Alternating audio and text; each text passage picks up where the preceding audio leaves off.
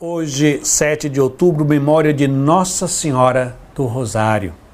E assim iniciamos mais um programa, o Salmo do Dia. Esta festa foi instituída para celebrar a vitória da Batalha Naval de Lepanto, no mar da Grécia, contra o Império Turco-Otomano Muçulmano, no dia 7 de outubro de 1577. Os cristãos nessa batalha, essa batalha naval, como eu disse, que tem como nome de Lepanto, se prepararam para essa batalha rezando o rosário e participando da missa. Eles estavam em franca minoria, tanto de navios como de tropas. E nessa batalha, Nossa Senhora aparece.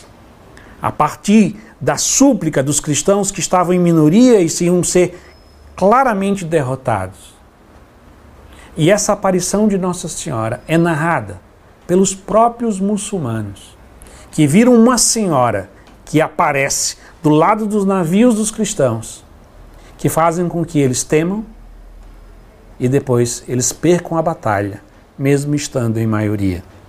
E essa batalha de Lepanto foi de fundamental importância para que a Europa não fosse invadida pelos muçulmanos.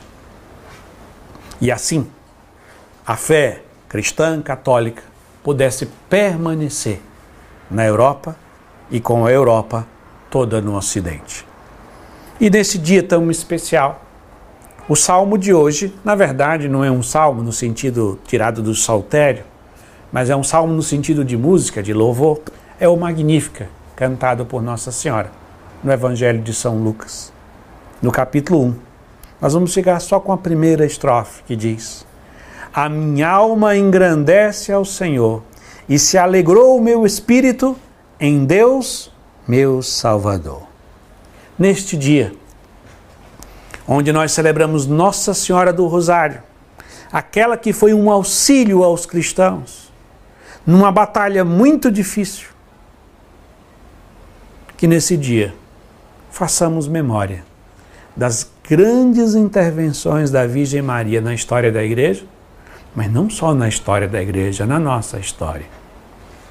Eu tenho várias histórias, e com certeza você também tem várias histórias, das intervenções de Deus por meio da Virgem Maria para nos salvar de situações, coisas e pessoas que nos levariam à perdição, à destruição, ao afastamento de Deus, ao prejuízo da nossa família, algumas vezes ao prejuízo de bens materiais, que a intervenção da Virgem Maria se fez presente. Que, que neste dia o nosso coração se encha de gratidão, porque Deus escolheu a Virgem Maria para ser a nossa intercessora, a nossa mãe, aquela que nos defende das ciladas do inimigo. E assim concluímos mais uma vez rezando junto com Nossa Senhora, o Magnífica, agradecendo a Deus. A minha alma engrandece ao Senhor, e se alegrou o meu espírito em Deus, meu Salvador, pois ele viu a pequenez de sua serva. Desde agora as gerações hão de chamar-me de bendito.